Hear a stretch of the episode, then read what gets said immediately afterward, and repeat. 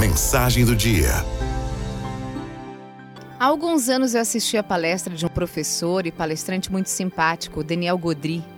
E dentre várias coisas que ele nos apresentou naquele dia, uma foi muito marcante para mim. Era o bola cheia versus o bola murcha. De forma bem descontraída e lúdica, ele discorria sobre um tema polêmico com percepções muito interessantes. O bola cheia. Quem é o bola cheia? Numa empresa, essa é a primeira fase do colaborador. Assim que ele é contratado, tudo é motivo de festa.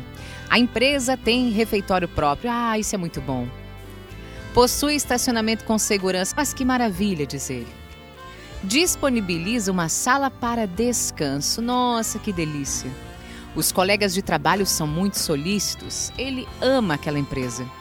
Por aí vai. A empresa é motivo de orgulho. Ele conta para a família, ele conta para os amigos com muita empolgação sobre todos os benefícios, as ações que ele está vislumbrando. Ele pensa: vou arrebentar nesse lugar. Mas o tempo passa. E aí, o bola cheia pode se tornar o bola murcha. Ao longo dos anos, esse colaborador começa a dar ouvidos a comentários ruins, vai se desmotivando, recebe cobranças, desafios do dia a dia e toda aquela motivação do início começa a cair por terra. A percepção dele muda claramente. A empresa tem refeitório próprio e ele pensa: ah, mas a comida não é lá muito boa. Possui estacionamento com segurança, é, mas não tem cobertura. Tem uma sala para descanso, ele pensa também, pelo tanto que eu trabalho nesse lugar.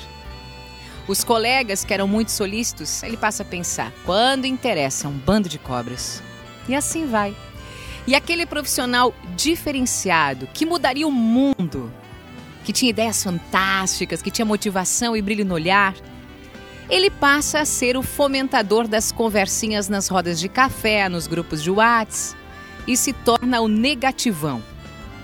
Aquele cara com o pensamento de que nada vai dar certo, nada vai mudar, tudo é difícil e que a empresa deveria fazer mais por ele.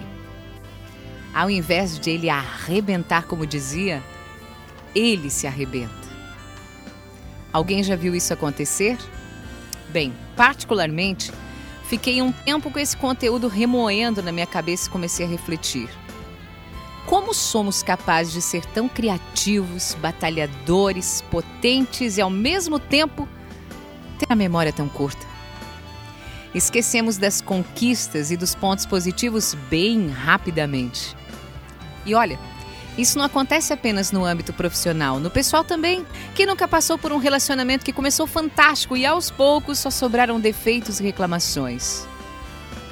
Quando as vantagens elas ficam corriqueiras, deixam de ser um diferencial, tornam-se apenas parte do jogo. E então já não lembramos mais da, da quantidade de pontos positivos e da felicidade que aquela pessoa ou que aquela empresa nos trazia. Eu não tenho receita para solucionar isso. É um assunto muito particular.